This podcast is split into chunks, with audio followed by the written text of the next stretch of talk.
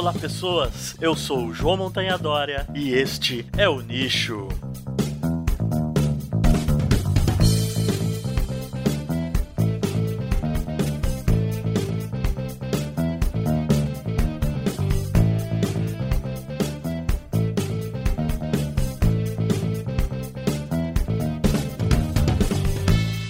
É isso aí, galera. Começando aqui mais um episódio do Nicho Podcast. Aqui hoje com um micronicho dando continuidade, então, àquela série de episódios onde a gente vai estar falando sobre evolução com vocês. Hoje focando, então, no mecanismo da evolução, a seleção natural, a grande teoria sobre como a evolução acontece aí. Hoje a gente falando especificamente do que é a seleção natural em si. A gente não vai entrar nos grandes desdobramentos da teoria darwiniana, né, de, de evolução através da seleção natural. Vamos nos focar então em explicar o que é a seleção natural pura e simplesmente, o que que ela induz a gente a pensar e de que forma a gente consegue evitar alguns equívocos na maneira de enxergar a seleção natural que surge do nosso senso comum, tão influente nos nossos pensamentos cotidianos, né? A gente volta então para entrar na seleção natural e falar para vocês então que afinal a seleção seleciona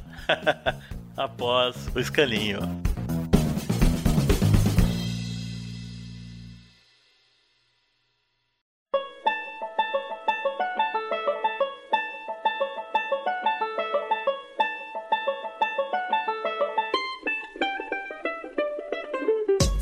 Isso aí, chegando aqui para mais um escaninho do Niche Podcast, aquele local onde a gente deixa os nossos recadinhos para vocês e lê os seus comentários aí que vocês deixaram pra gente. Então, como sempre, não deixem de acessar a nossa página lá no Facebook, facebook.com.br Podcast e sigam o nosso novo perfil lá no Twitter, em arroba Podcast. E se você quer seguir a minha pessoa, você pode me seguir lá no Twitter também, arroba Montanha Dória. No Facebook também não deixe de curtir a página da nossa parceira aqui do nicho desde sempre, a Explora Magazine, facebook.com/barra Explora Magazine. No nosso site, o nichopodcast.wordpress.com, você acha todos os nossos episódios, assim como todas as informações para assinar o nosso feed em feeds.feedburner.com/barra o nicho e a sua possibilidade de mandar um e-mail pra gente aqui pra gente conversar um pouco mais em o nichopodcast@gmail.com. Lembrando que a gente também está na iTunes Store, então você pode assinar o nosso feed lá pela iTunes Store, só procurar o Nicho Podcast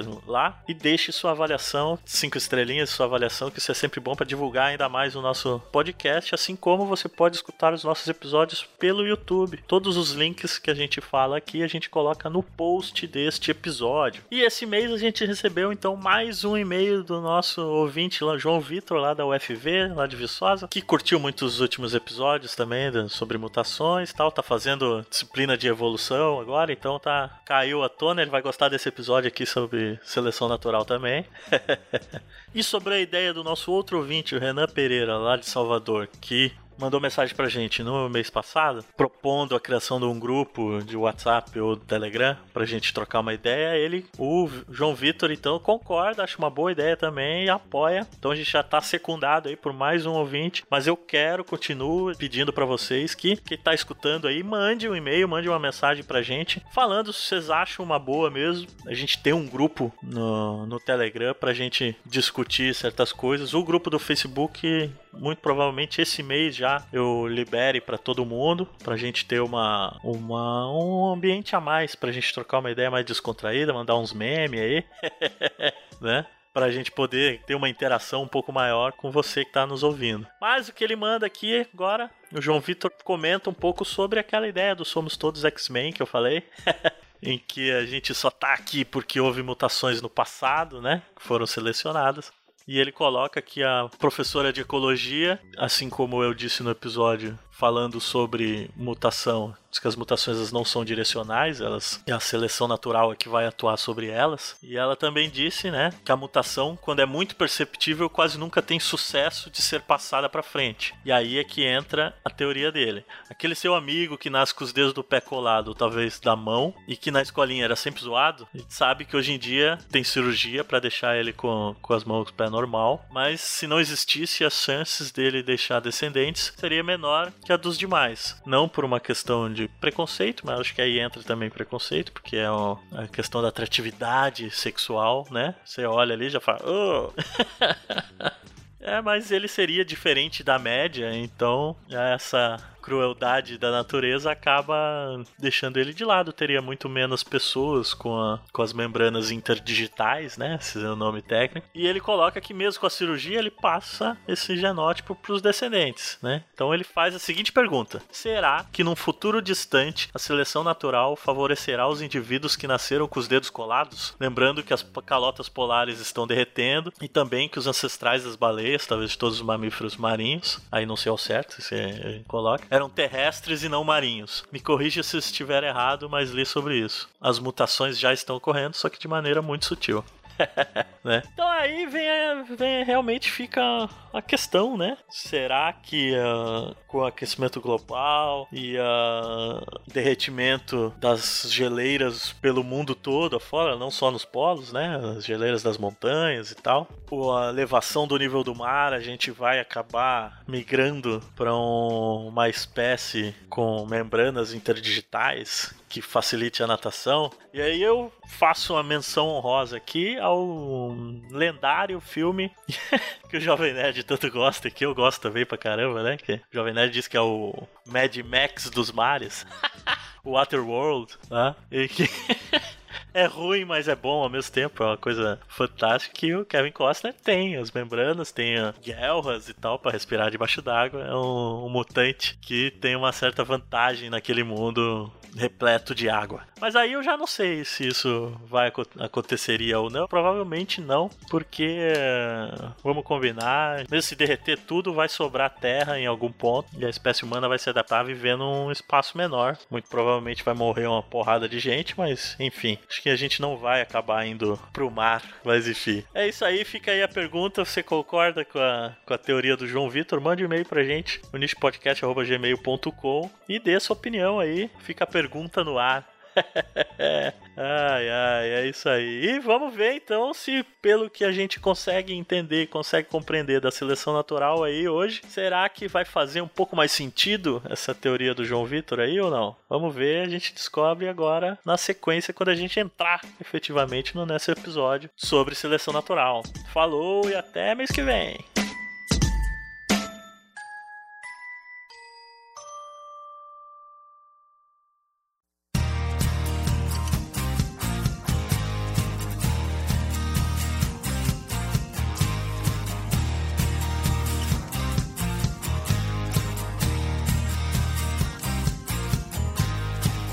Muito bem, galera, começando aqui então agora a falar efetivamente sobre a seleção natural para vocês, né? Seleção natural que ela é a base da teoria evolutiva desenvolvida por Darwin e pensada ao mesmo tempo por Wallace, que a gente já falou no nosso episódio lá sobre evolução. Ela é o mecanismo evolutivo pelo qual as modificações acontecem ao longo da evolução. Dentro da, da teoria da seleção natural, a variação, quando surge, ela surge algo diferente e a seleção natural, então, vai moldar quais variações vão permanecer, vão se perpetuar nas espécies e divergir entre elas para a gente ter, então, o surgimento de novas espécies e o processo evolutivo acontecendo. Quando Darwin e Wallace desenvolveram essa teoria da seleção natural, a gente tinha ainda uma incógnita sobre a, fonte de hereditariedade hereditariedade, como que a hereditariedade acontecia, apesar de que eles já mencionavam, quando você que tá aí pegar e ler A Origem das Espécies, que é um livro fantástico, você vai perceber que Darwin já coloca essa questão da hereditariedade as características na qual a seleção natural vai agir, elas precisam ser características herdáveis. Elas precisam passar de geração em geração, senão essas, essas características não vão se perpetuar dentro das, do tempo evolutivo. Né? Uma outra questão era o surgimento da variação. Da onde que vem a variação? A seleção natural ela precisa ter uma variação dentro da, da população, dentro das espécies, dentro dos organismos, aonde ela vai atuar. Ela, ela é como o próprio nome diz, uma seleção. Quando você seleciona, você seleciona alguma coisa que já existe anteriormente. Então, a fonte de variação e a fonte da variação que é herdável, né, a hereditariedade, são pontos centrais para que a evolução por seleção natural aconteça. Quando Darwin escreveu A Origem das Espécies, as, essas questões ainda não estavam muito bem esclarecidas. Né? Dessa forma, o que a gente consegue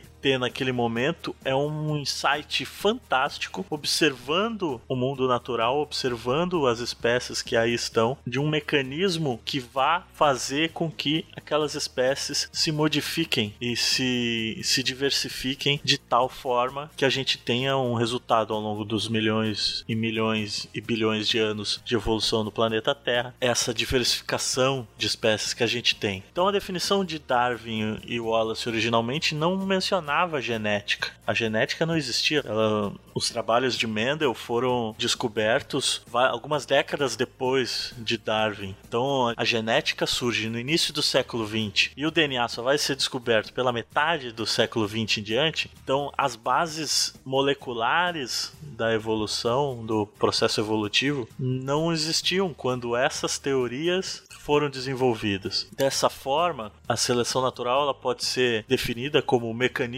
proposto por Darwin Wallace para explicar o processo da mudança evolutiva. Ele baseia-se na ideia de que há variação herdável numa população e que essa variação influi nas chances de sobrevivência dos organismos, de modo que, com o tempo, os organismos com as características mais vantajosas tendam a tornar-se mais frequentes. Essa definição está no livro do Meyer e do El Honey de 2005, que eu vou deixar a referência no post. Evolução, o sentido da biologia, que é um livro bem bacana, eu já mencionei ele no nosso episódio de evolução também. E essa definição, como você pode perceber, ela não tem nenhuma menção à genética. Ela é simplesmente ela menciona que a variação ela precisa ser herdável. E isso é um ponto central para a teoria da seleção natural, para a seleção natural poder acontecer. Ela é, então, a seleção natural, o mecanismo pelo qual se explica o processo da mudança evolutiva. Mas ela não explica a, o surgimento das variações, das novas é, características. Né? Então, como você vê, a seleção ela simplesmente vai discriminar e selecionar exatamente quais características, quais organismos, quais variantes vão sobreviver ao longo do tempo.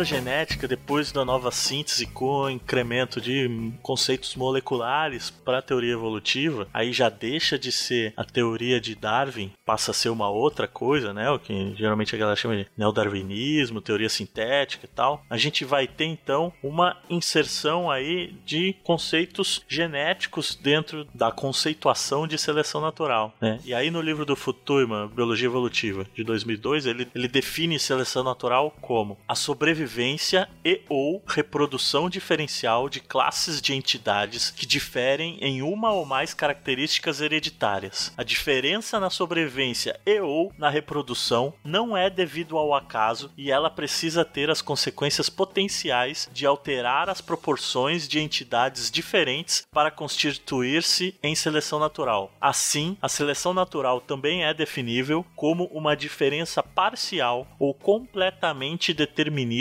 na contribuição de classes de entidades hereditariamente diferentes para gerações subsequentes. As entidades podem ser alelos, genótipos ou subconjuntos de genótipos, populações ou, em um sentido amplo, espécies. É um conceito complexo. Essa é a definição que Futurma dá no livro dele e é uma definição que você vê abrange tanto a definição sem genética quanto uma definição com genética. Por quê? Porque a, a seleção natural ela nada mais é do que uma metáfora. O termo seleção ele surge a partir de metáfora. Darwin escrevia seus livros usando muitas metáforas, muitas analogias, exatamente porque quando você pega o século XIX, a gente não tem a tecnologia que a gente tem hoje para poder dar efetivamente é, fatos concretos de, de observações experimentais para explicar o processo evolutivo. O que ele tinha, ele tinha uma observação sobre a natureza, uma observação sobre o mundo natural e a partir dali ele tirava suas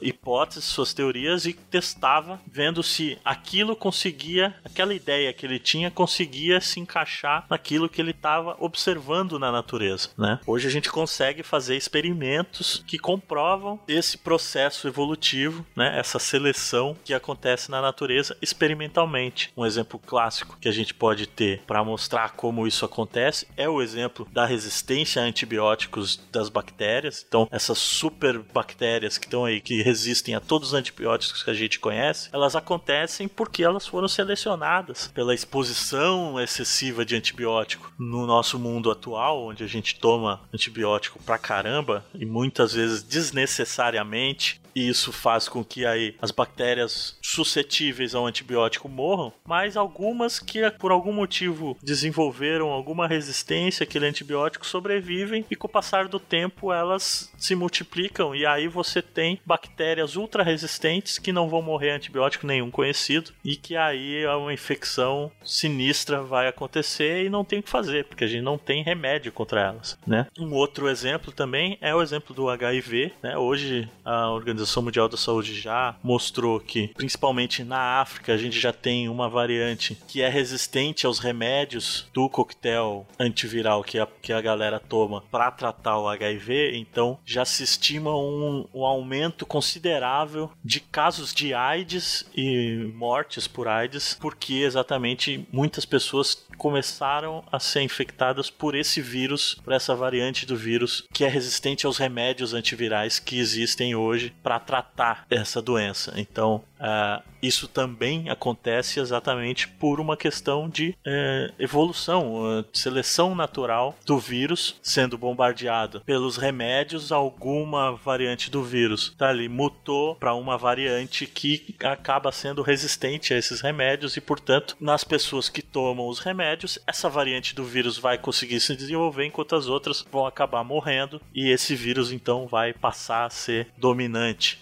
Então vejam que as metáforas da seleção que a gente tem, né? Ou a sobrevivência do mais apto, é o grande metáfora da evolução, a luta pela sobrevivência, a sobrevivência do mais apto, que deriva da ideia de Malthus, Darwin admitidamente é, foi influenciado por ele, assim como o direcionamento e um objetivo da evolução. Isso é uma metáfora que aparentemente a gente consegue observar, mostrando que, ah, então a seleção natural ela vai direcionar as espécies que vão sobreviver para aquelas espécies que têm uma adaptabilidade maior ao ambiente que elas vivem. Só que isso é um equívoco, na verdade. Por quê? Douglas Futuyma ele põe uma frase que é sensacional e que é exatamente aquilo que a gente precisa ter e que é o grande equívoco quando a gente pensa em seleção natural baseado no nosso próprio é, senso comum de que a seleção ativamente seleciona alguma coisa, a seleção natural. Ele coloca assim: a seleção não é causada pela sobrevivência e reprodução são diferenciais. Que é isso que a gente imagina. Ah, o que, que causa a seleção natural? Ah, a seleção natural é causada pela sobrevivência daquele que é mais apto, pela maior sobrevivência, que consequentemente ele vai se reproduzir mais. Então ele vai ter uma reprodução diferencial, né? E ele coloca isso: a seleção não é causada pela sobrevivência e reprodução diferenciais. Ela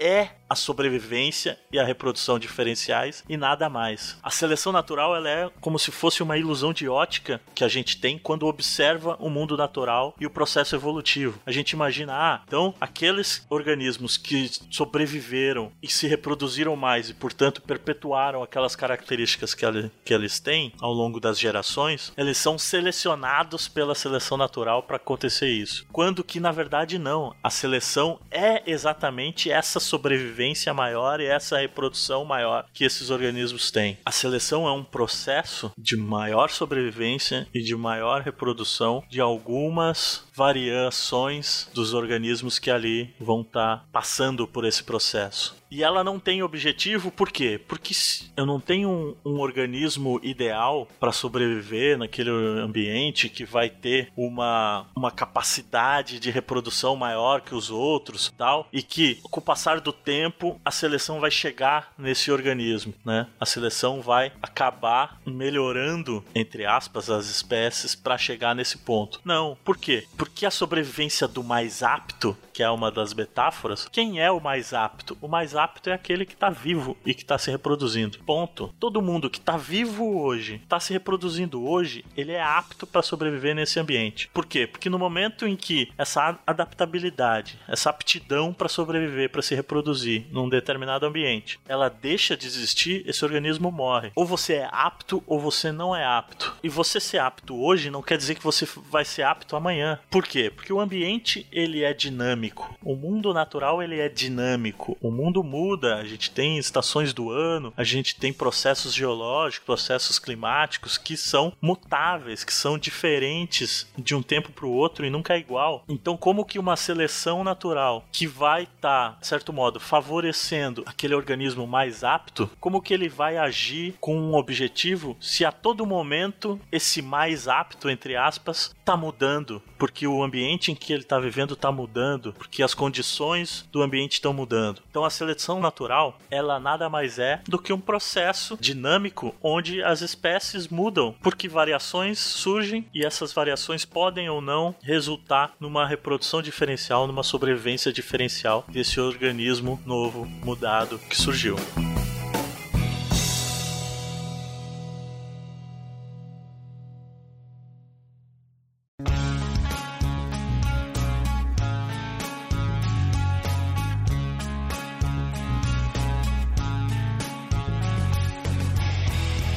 Outro ponto legal que a gente pode observar aqui é o nível de seleção. Veja que a definição de seleção natural feita por Futuyma, ela coloca aqui as entidades na qual a seleção vai agir. Ela pode ser alelo, genótipos, população, espécies, né? Então a gente tem níveis diferentes de seleção. A seleção ela pode atuar em níveis diferentes, atuar entre aspas, né? Ela pode ser observada em níveis diferentes em nível genético, né? A gente pode ver a seleção agir, agindo na mudança de frequência gênica de locos, de, de, de alelos, de genes dentro da população, né? A gente pode ver a população em si de uma espécie sendo modificadas as características dominantes ao longo do tempo e a gente pode ver a seleção agindo em nível de espécie, com o surgimento de novas espécies, com a extinção de espécies pré-existentes, com mudanças de uma espécie sendo modificada ao longo do tempo e incorporando características diferenciadas de como ela era antigamente. Sempre considerando, isso é importante lembrar, que a seleção ela age, a pressão, entre aspas, seletiva, para ela importa o organismo individual como um todo. Porque vamos dizer que uh, uma espécie tem um gene que faz com que a eficiência energética desse organismo seja sensacionalmente elevada. Né? Tudo aquilo que ele come, praticamente 100% ele transforma em energia, ele, ele não desperdiça nada. Puta, esse, esse, esse organismo tem uma vantagem sobre os outros fenomenal. Então ele precisa buscar menos alimento, ele tem mais tempo para fazer outras coisas, né? Ele tem uma eficiência muito grande. Logo você imagina, puta, essa característica vai ser vantajosa para esse organismo, vai se perpetuar, vai ser selecionada para passar a ser dominante naquela população. Mas se ao mesmo tempo eu tenho uma outra característica que, ah, mas esses indivíduos que surgem com essa característica, eles têm uma capacidade de reprodução extremamente baixa. Eles praticamente não se reproduzem. Aí não adianta nada, né? Ela com certeza essa característica não vai ser, não vai se perpetuar na população e muito provavelmente ela vai ser eliminada, porque é preciso que o organismo sobreviva, mas é preciso que o organismo se reproduza também. Lembrando que a variação ela precisa ser herdável. Se a variação ela não é herdada por ninguém, ela não, ela sempre vai se extinguir. Por que espécies no passado se extinguiram? Porque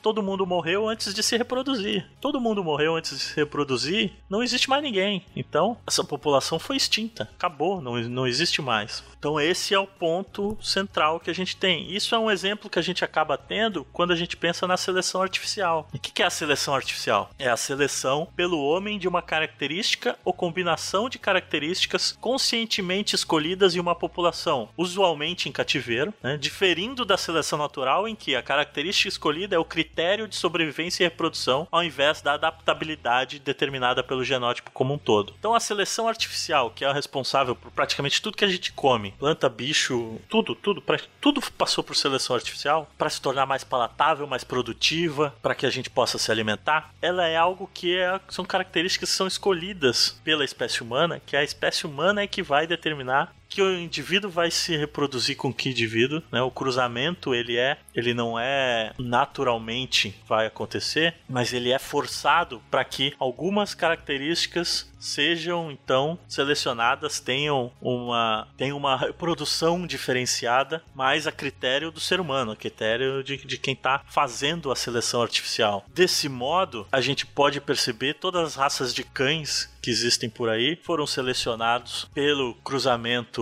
é, forçado para reforçarem características que quem estava desenvolvendo essa seleção artificial achava mais pertinente. Mas essa seleção acaba é, reforçando características, é, as características desejadas, mas traz junto uma série de outras características que não são desejadas, mas que estão junto com o organismo individual como um todo e acabam sendo selecionadas juntas, porque a gente tem a seleção sempre agindo em cima do organismo todo, que o organismo vai se reproduzir ele inteiro, não é uma característica só, não é só a cor do pelo que você vai selecionar. Junto, atrelado com a cor do pelo, tem todas as outras características do organismo. Por isso que é muito comum nas raças de cães todos eles você tem as características bonitinhas que a gente acha legal e as doenças atreladas a eles ao problema. O Bulldog, por exemplo, tem um, um grande problema de respiração. Todos esses de, de focinho achatado, todos os Bulldogs, Pug e tal, eles têm um problema sério de respiração porque o focinho achatado diminui as, a capacidade das vias aéreas para eles respirar. Eles têm um problema sério de respiração, exatamente por causa do endocruzamento. Então, uma série série de raças tem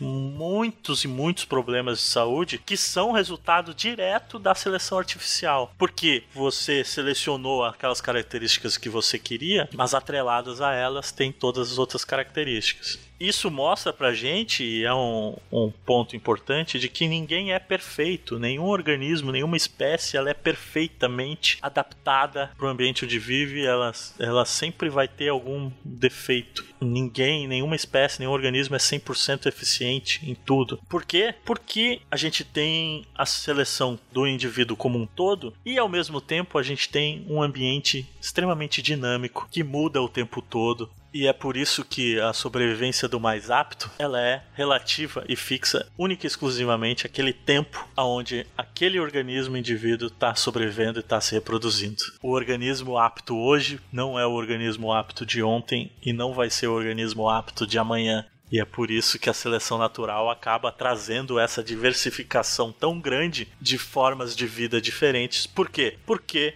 um organismo que hoje está sendo prejudicado, amanhã, com uma mudança no ambiente, acaba sendo favorecido e tem então o seu momento de reprodução diferencial, não é verdade?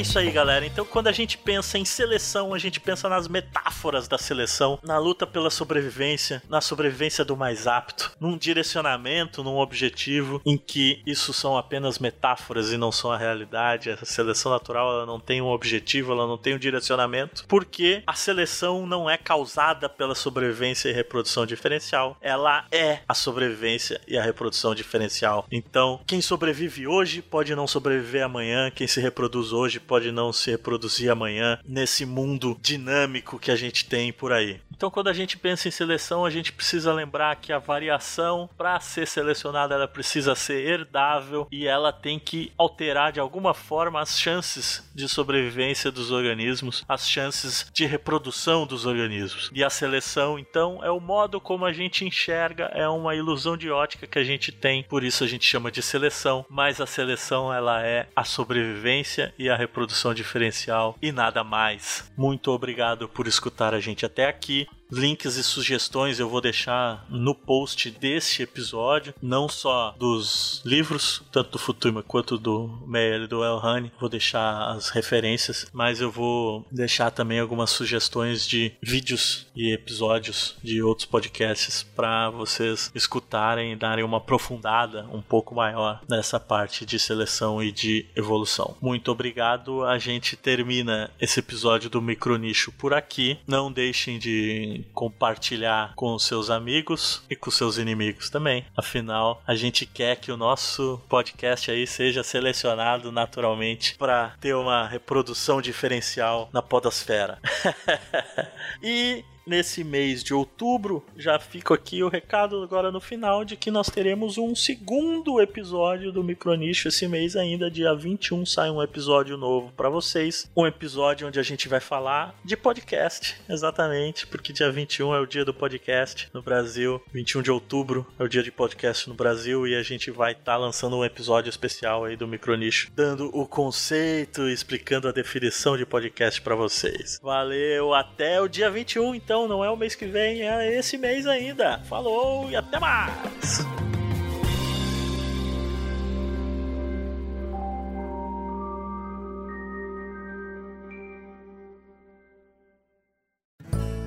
O Nicho Podcast, onde a biologia é o nosso recurso.